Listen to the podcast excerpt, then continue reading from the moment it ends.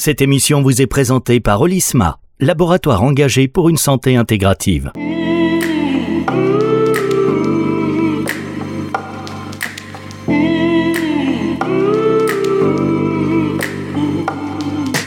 La santé, c'est tout. Florian Petitjean sur Nutri Radio. Bonjour Florian. Bonjour Fabrice. Ce générique me détend énormément. Je sais pas vous. Ah, ouais, ouais, moi aussi. C'était pas le cas de Véronique la semaine dernière, mais moi ça me détend. Bon, en tout cas, euh, vous avez pris l'habitude de d'avoir des invités dans votre émission. Et on, vous en remercie euh, vraiment beaucoup parce que ça apporte une dimension supplémentaire aux échanges et à ce que vous apportez donc euh, aux auditeurs. Et c'est encore le cas du coup cette semaine Florian Petitjean. Chaque semaine sur Nutri Radio avec euh, cette émission La santé c'est tout. Et c'est une émission qui est aussi maintenant indispensable hein, voire peut-être recommandée aussi en pharmacie. Vous, voyez, vous arrivez avec une ordonnance. On dit n'oubliez pas aussi d'écouter Nutri Radio et cette émission La santé c'est tout. Vous recevez aujourd'hui Alice Guyon, qui est normalienne et docteur en neurosciences, enseignante-chercheur pendant 10 ans à l'université euh, Paris 6, puis euh, chercheur à l'Institut de pharmacologie moléculaire et cellulaire à Sophia Antipolis, actuellement directeur de recherche en neurosciences au CNRS à Marseille, qui est membre de l'Observatoire des médecines complémentaires et non conventionnelles et membre fondateur de l'Alliance pour une santé intégrative, membre de la NPIS, la, société savante euh, qui a pour vocation de développer des modèles d'évaluation et d'intervention non médicamenteuses et auteur du livre Comment enrichir son environnement pour aller mieux aux éditions Ovadia. Voilà, trois heures donc de CV. Il faudrait être un peu moins brillante, euh, Alice, s'il vous plaît. En tout cas, on est ravis de vous accueillir. Bonjour. Bonjour. Bonjour Alice, tu vas bien? Oui, ça va, je suis ravie de participer à votre émission. Oui, ben, ravi de t'inviter également, ravi d'inviter euh, et de t'accueillir Alice pour donc une série de deux émissions, même si déjà je pense à quelques autres thèmes pour, euh, pour la suite, parce que je sais à quel point également tu t'intéresses aux médecines traditionnelles et surtout en fait à leur héritage, à leur enseignement pour nos sociétés modernes. Alors pendant ces deux émissions que nous allons faire cette semaine et la semaine prochaine, on va donc continuer notre exploration des mécanismes qui peuvent expliquer comment nos modes de vie peuvent être à l'origine de l'émergence des maladies chroniques, euh, Fabrice. On avait parlé les, bah, notamment les deux dernières semaines, et j'avais introduit le sujet au, tout début de cette chronique. Et donc la semaine dernière, avec Véronique Mondin, on a évoqué donc le microbiote et l'épigénétique. Et aujourd'hui, du coup, je vous propose avec Alice de poursuivre sur le thème de la psycho-neuro-immuno-endocrinologie, ce fameux cette fameuse PNIE. Et la semaine prochaine, on en reparlera bien sûr, euh, on bouclera la boucle de la physiopathologie des maladies chroniques avec la notion d'inflammation systémique de Bagrad. Alors Alice, donc tu as fait de la recherche euh, en pharmacologie moléculaire et cellulaire et aujourd'hui ton champ de recherche concerne plutôt les neurosciences. Est-ce que tu peux nous expliquer déjà en quoi consistent ces deux domaines de recherche et pourquoi ils t'ont amené à, à te pencher sur la psycho, neuro, immuno-endocrinologie eh bien, en fait, j'ai commencé par les neurosciences. J'étais passionnée par euh, le fonctionnement du cerveau. Et donc, je suis allée voir au niveau le plus cellulaire comment fonctionnaient les neurones, l'unité de base euh, du cerveau. Et donc, je me suis intéressée aux membranes des neurones, aux molécules qui sont en surface des neurones, les canaux ioniques, les récepteurs qui participent à cette communication qui se fait entre neurones et au sein même d'un même neurone, euh, la communication électrique. Donc, je, me suis au début vraiment intéressée au, microscopique. Et puis, peu à peu, j'ai élargi le champ de recherche parce que je me suis rendu compte que regarder juste un canal ou juste un neurone ou juste un, même un réseau de neurones, ça me suffisait pas et j'avais envie d'aller au niveau le plus, plus haut possible de l'individu. Euh, et donc, je me suis intéressée au comportement. Puis, je me suis rendu compte que le cerveau, il interagit avec tout le corps. Il envoie des nerfs euh, à tous les niveaux. Et puis, il communique avec les glandes endocrines pour faire libérer des hormones dans le sang qui vont influencer tout notre corps. Et au final, euh, je me suis intéressée également au comportement, donc à la psychologie. Et puis, je me suis rendu compte finalement que le, le, système nerveux, le système endocrine était très en lien avec le système immunitaire. Et au final, on a tendance dans notre société à vraiment cloisonner. On fait une recherche souvent en silo. En médecine, on a des spécialistes des différents organes euh, qui s'intéressent pas vraiment à tout le reste du corps. Et alors qu'on est un tout. que toutes nos cellules communiquent entre elles et sont en, interdépendance, en interrelation constante. Et donc, j'ai peu à peu élargi le, champ de recherche pour finalement m'intéresser à, à cette psycho-neuro-immuno-endocrinologie qui cherche à voir les liens entre toutes ces parties, tous ces systèmes. Bon, intéressant. Alors du coup, euh, sur un plan biologique, là tu nous parlais finalement euh, au niveau des liens euh, entre tous les organes, mais si on, descend justement au niveau biologique, il y a donc des hormones, comme tu l'as évoqué, mais il y a également des neurotransmetteurs, des neurohormones. Est-ce que tu peux nous expliquer finalement un peu plus en détail, mais aussi simplement que possible quand même, parce que tous les auditeurs ne, sont pas euh, scientifiques au départ. Et est-ce que, tu peux nous expliquer comment tout ça fonctionne? Florian, les auditeurs, quand ils sortent d'une radio, ils sont diplômés Bac plus 8, hein, je vous le dis. Ah oui, ben voilà, après cette émission en particulier. voilà, exactement. L'idée, c'est quand même de vulgariser tout ça. Donc, euh, Oui, oui, je vais essayer d'être le plus simple possible. Ben, disons que pour que notre corps fonctionne en harmonie, il faut que toutes les cellules puissent communiquer entre elles. On n'a pas un cœur d'un côté, euh, un système nerveux de l'autre. Et pour que ces cellules communiquent, ils se sont mis en place tout un tas de systèmes euh, complexes à la surface des membranes de ces cellules. Il y a des, molécules qui sont libérées ou des, ça pas forcément des molécules, ça peut être même des gaz. il y a des substances qui sont libérées par les cellules qui vont communiquer avec d'autres cellules. Donc, soit elles communiquent euh, avec des cellules juste dans leur environnement proche, ce qu'on appelle euh, un mode paracrine. Et c'est le cas, par exemple, entre deux cellules nerveuses.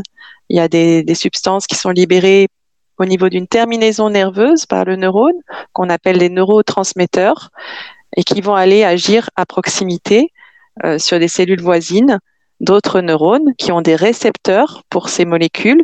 Donc c'est un peu comme le modèle clé et serrure très schématiquement. Hein. C'est des molécules spécifiques qui vont agir sur des récepteurs spécifiques qui sont capables de les reconnaître.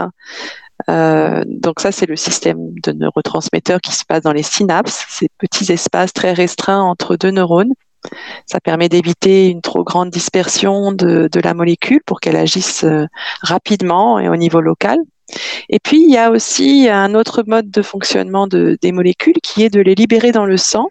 Et là, elles vont diffuser très largement dans, dans tout l'organisme et agir à distance.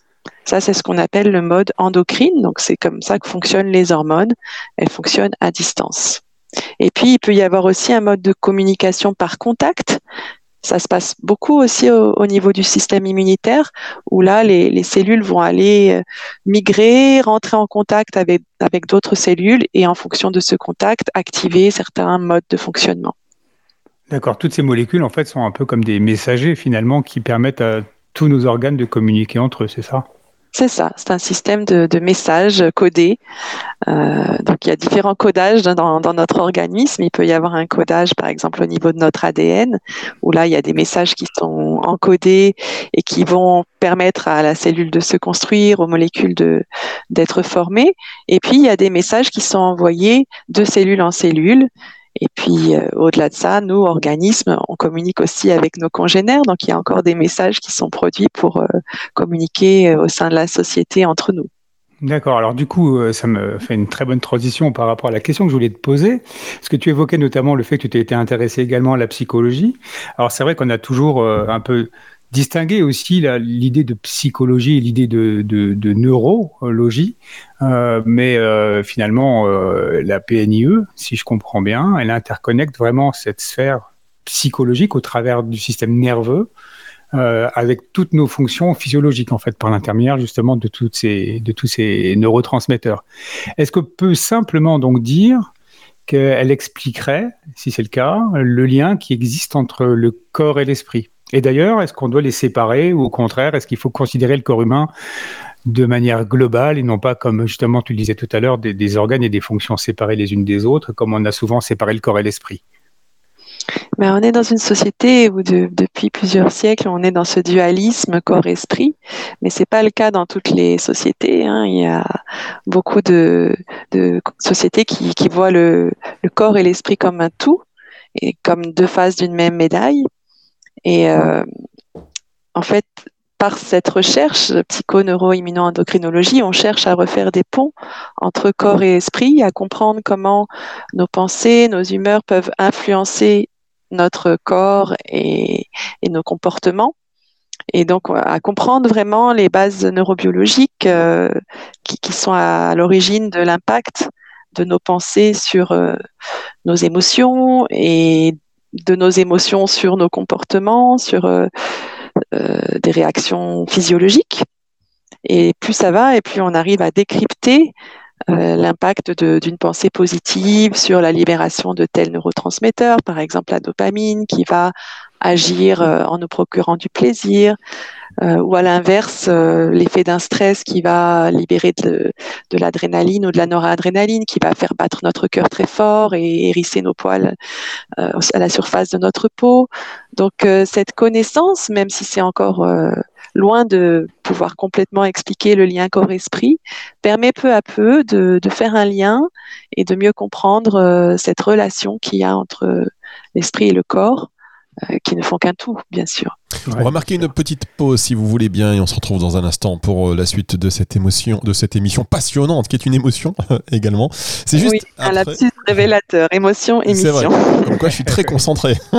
Allez, on marque une pause et on se retrouve juste après ceci. Découvrez Olisma, engagé pour une santé intégrative. Mariant phytoaromathérapie et cosmétique thermale, nous réconcilions corps et esprit. Nos produits, élaborés par des experts passionnés, allient la puissance de la nature à la science pour une approche holistique de la santé. Respectueux de l'environnement, nos ingrédients naturels redéfinissent le bien-être. Olisma, là où la santé rencontre l'harmonie. Soyez acteur de votre santé. Pour votre santé, bougez plus.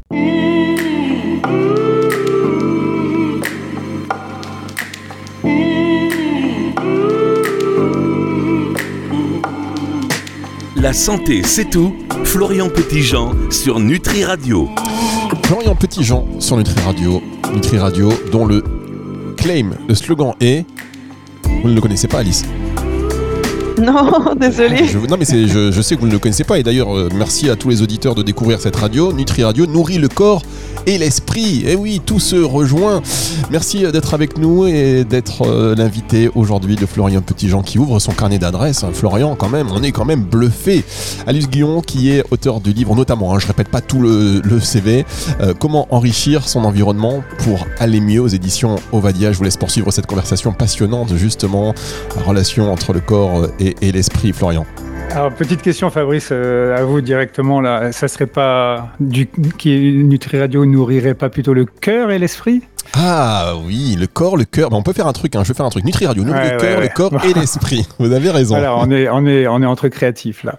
Je vois Moi, je dirais mieux le corps, cœur, esprit, puisque c'est un tout. Cœur. Attendez, vous avez dit quoi Corps, cœur, esprit. Corps, cœur, esprit. Oh, c'est beau. Ah oui, Nutri Radio. Esprit. Eh Corps, cœur, esprit. Allez hop, je note pour la saison prochaine. Changement de slogan, INPI. Hop, ça va nous coûter un bras encore cette histoire.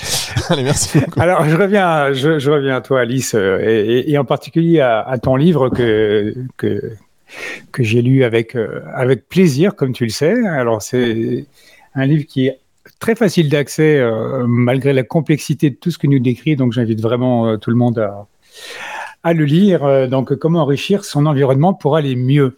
Alors, au, début de ton livre, tu évoques, et tu l'évoquais un petit peu tout à l'heure, euh, tu revenais sur la, société, euh, nos, nos, comment dire, nos modes de pensée, finalement. Dans les années 80, tu dis notamment, je te cite, nos sociétés occidentales se sont accélérées vers plus de modernité, de productivité, de consommation, d'individualisme, de matérialisme.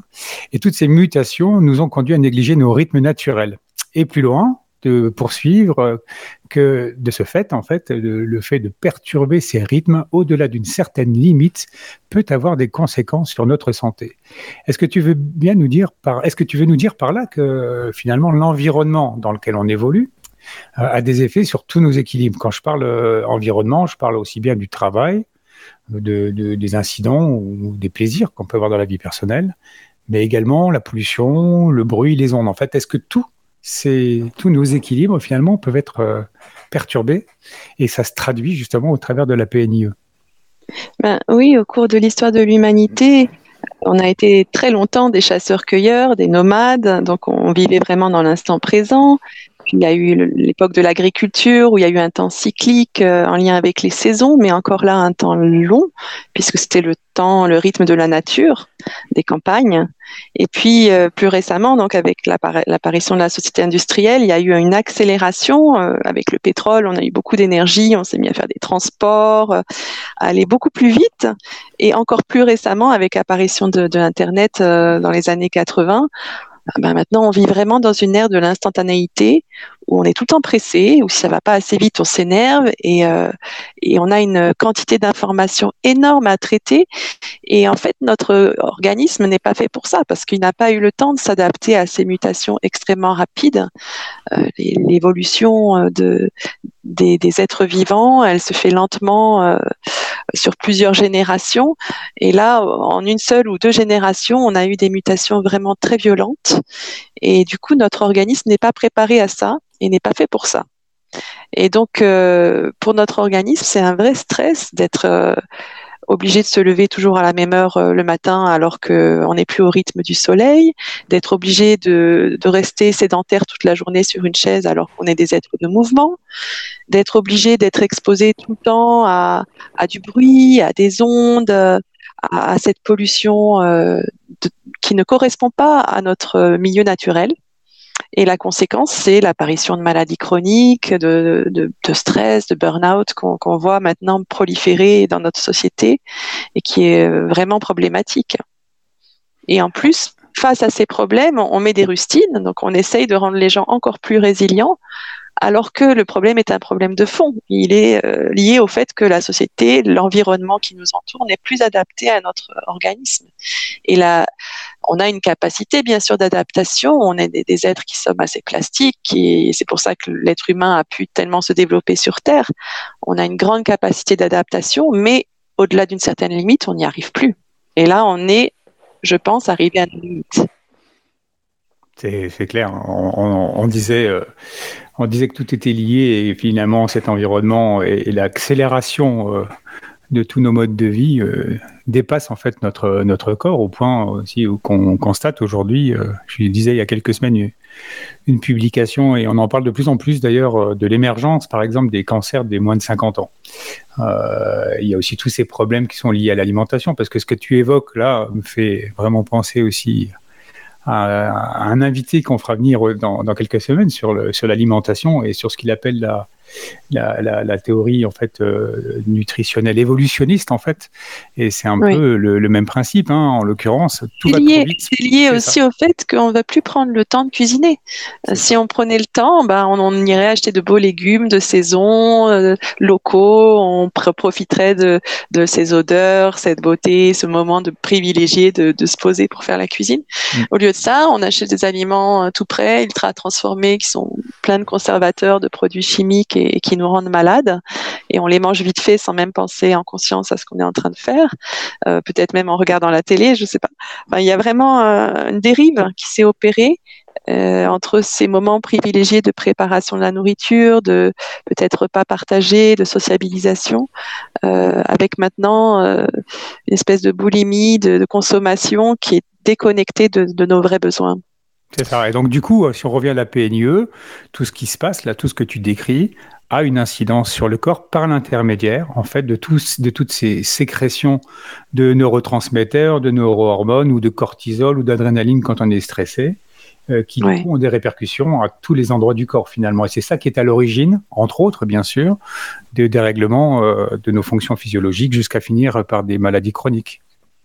Oui, parce que dès lors qu'il y a un stress prolongé, que ce soit lié à des conflits intérieurs, à, à, une tristesse, à de la colère, à de la peur, à une perte de sens, notre système nerveux, donc s'il est trop longtemps stimulé de cette façon-là, va euh, lancer des signaux d'alarme et ces signaux d'alarme sont des hormones de stress qui vont être libérées dans le sang et qui, de manière prolongée, alors que normalement le signal d'alarme, il devrait euh, juste être présent au moment où il y a le danger pour nous permettre de réagir sur le coup, mais ensuite il devrait s'éteindre. Mais si en permanence ces signaux d'alarme sont libérés dans le sang, ça a un impact sur tout notre corps, notamment sur notre système hormonal, sur notre système immunitaire, et ça nous rend plus fragiles. Ça peut générer des inflammations chroniques, ça peut même provoquer des cancers ou des, problèmes en tout genre, des problèmes cardiovasculaires. ça va vraiment dérégler tout le système. C'est ça. Et du coup, euh, Fabrice, euh, pour prolonger l'échange qu'on a eu les deux dernières semaines sur les microbiotes euh, et l'épigénétique, et eh bien tous ces phénomènes, je parle sous ton contrôle, Alice, mais peuvent avoir aussi des conséquences sur notre microbiote, donc influencer au fait une sélection de certaines bactéries plutôt que d'autres, avoir aussi derrière des impacts sur la muqueuse intestinale, donc la perméabilité intestinale augmente, donc on peut laisser passer aussi des molécules toxiques euh, dans le sang, là où normalement elles sont retenues. Et de la même manière, peut avoir aussi des incidences euh, épigénétiques avoir sur l'expression de nos gènes et donc être aussi à l'origine de, maladies. Tout est lié, je le dis depuis le premier jour, hein, en l'occurrence. Absolument. Euh, tout est vraiment lié. Alors, je reviens à, un mot que tu as beaucoup utilisé, Alice, c'est le, stress. Et, et, je vais revenir, si tu me permets, sur une expérience personnelle que tu décris dans ton livre. C'est pour ça que que je me le permets, euh, sur les conséquences qu'avait le stress sur ta propre santé. Et tu mentionnes le fait euh, que nous pouvons stimuler nos propres capacités d'auto-guérison. Alors, c'est presque un gros mot euh, dans le domaine de la science quand on parle d'auto-guérison. Est-ce que tu peux nous dire plus sur ce sujet et, surtout comment faire finalement s'il y a des pratiques en particulier qui peuvent nous aider à stimuler ces capacités d'auto-guérison? Ben, quand on parle d'auto-guérison, c'est simple. Quand vous vous coupez, euh, ça cicatrise tout seul, en principe. On peut aider un peu la cicatrisation en mettant une crème ou en désinfectant, etc. Mais notre corps, heureusement pour nous, a une grande capacité d'auto-guérison. Et quand on a un rhume, on peut guérir spontanément du rhume. Donc c'est ça auquel on fait référence quand on parle d'auto-guérison. On a en nous euh, un système immunitaire qui nous défend, un système de cicatrisation, etc. Et euh, c'est vrai qu'en ce qui me concerne, il y a quelques années, j'avais beaucoup de problèmes liés à la psychosomatique, hein, liés au stress, euh, au fait que je n'étais pas forcément euh, alignée avec mes valeurs. Et donc, j'avais plein de symptômes comme la migraine, j'avais de l'asthme, j'avais de l'eczéma, j'avais des rhumes tout le temps, des otites, des maladies auto-immunes. Et à un moment donné, j'ai pris conscience que j'avais une part de responsabilité dans toutes ces maladies et que j'avais le moyen en stimulant mes capacités d'auto-guérison, d'éviter tous ces problèmes. Et donc, je me suis mis à pratiquer tout un, ensemble de pratiques qui contribuent à justement faire diminuer le stress. Donc, par exemple, le yoga, la méditation, le qigong, le tai chi, la sophrologie. Alors, c'est un investissement en temps parce qu'il faut prendre le temps de faire ça. Mais très franchement, tous mes problèmes ont disparu et donc ce temps que j'investis dans ces pratiques, ben, je le récupère vraiment grandement parce que je, n'ai plus de jours d'arrêt maladie, je n'ai plus euh, les week-ends que je passais immobilisé dans mon lit euh, avec la migraine euh, et en plus je suis beaucoup plus confortable pour agir parce que je ne suis plus malade.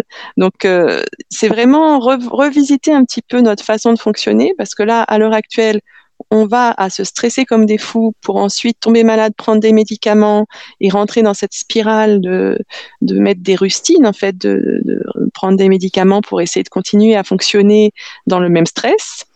Alors que si on change de perspective et qu'on refuse d'entrer dans ce stress et on s'accorde des moments de relaxation, pour acquérir les outils pour euh, percevoir ce stress aussi, être conscient des moments où on, se laisse envahir par le stress et se dire ah là je sens que le stress arrive. Tout de suite je fais attention de faire redescendre le stress pour pas tomber malade. Et ben on s'évite beaucoup de problèmes. Donc euh, euh, respiration par exemple dans ces moments là ça peut être voilà trois minutes de, de, respiration profonde en cohérence cardiaque par exemple où on inspire cinq secondes on expire cinq secondes et on fait ça pendant trois minutes. Et rien que ça ça permet de stimuler le système qu'on appelle parasympathique, qui est le système qui va calmer tout notre organisme, et de calmer le système dit orthosympathique, qui est celui qui euh, excite un petit peu euh, l'ensemble de l'organisme. Alors justement, là, le nerf parasympathique, euh, qu'on appelle aussi le nerf vague, quand on le stimule, notamment pendant la phase d'inspiration, euh, d'expiration, pardon.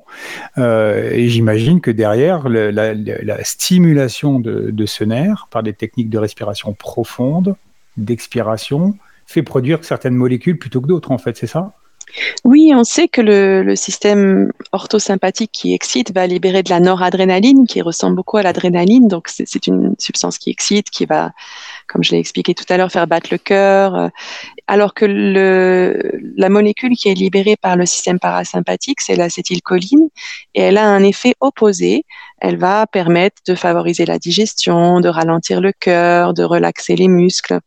Et donc, elle va nous procurer aussi une sensation de, de bien-être, euh, de quiétude, de tranquillité. Alors, Alors bien sûr, il faut un équilibre entre les deux systèmes. C'est-à-dire quelqu'un qui serait trop euh, stimulé au niveau du parasympathique, c'est ce qu'on appelle un malaise vagal, on finit par s'évanouir. Donc il faut aussi que le système orthosympathique soit actif en, en alternance et garder un, un bon équilibre sans que les vagues soient trop amples. Alors sans vouloir faire des comparaisons trop hasardeuses, euh, il y a un côté yin-yang en fait euh, dans cette, euh, Mais tout à cette fait. opposition ou cette complémentarité, et cette complémentarité qui en partie s'oppose entre le Tout système sympathique et le système parasympathique, et cette nécessité d'équilibre euh, entre les deux bah, pour vivre en, en- bien, être en, être en bien-être et donc en bonne santé dans la durée. On va marquer. euh, Oui. On va pas marquer de pause. hein. D'ailleurs, on arrive à la fin de cette émission. J'ai même pas marqué de deuxième pause. Vous savez pourquoi? Parce que forcément, c'était très intéressant. Alors, je dis à tous ceux qui écoutent les autres émissions, toutes les émissions sont intéressantes, mais là, voilà, dans la conversation, euh, comme Florian est très bavard et que la conversation, bah, vous êtes pris par cette conversation, euh, vous aussi, chers auditeurs. Voilà, j'ai fait une petite euh, exception euh, à la règle et donc il n'y a pas eu de deuxième pause, mais quand même, on s'achemine vers la fin de cette émission. Est-ce que vous avez une dernière question, Florian Ah bah, on va laisser répondre Alice du coup oui. justement sur cet équilibre et, ce lien en fait avec la, la tradition yin-yang. Mais les médecines traditionnelles, euh, qu'elles soient ayurvédiques ou chinoises, voient vraiment le corps dans, dans leur ensemble, dans son ensemble. Et euh, dans ce corps, il y a différents aspects. Et donc, il y a des aspects féminins, masculins, des aspects, euh, comme tu dis, yin-yang, des aspects euh, sombres et des aspects lumineux. Et on est en permanence brassé par euh, ces différentes tendances.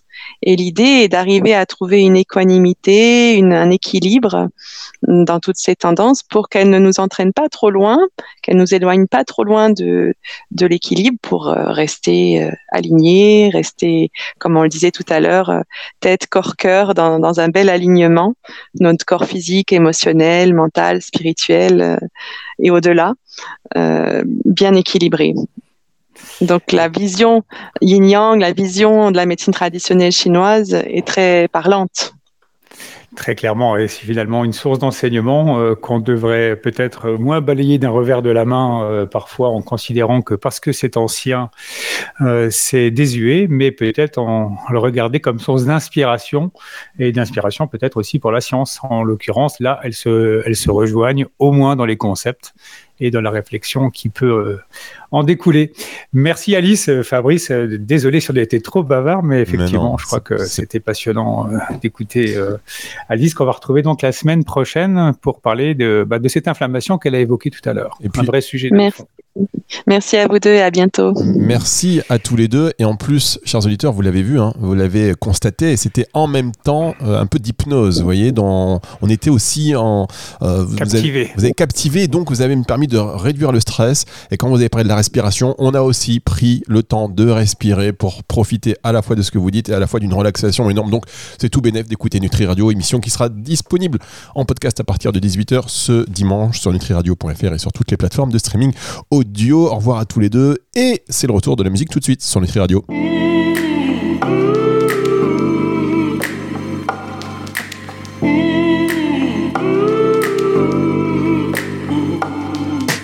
La santé, c'est tout. Florian Petitjean sur Nutri Radio.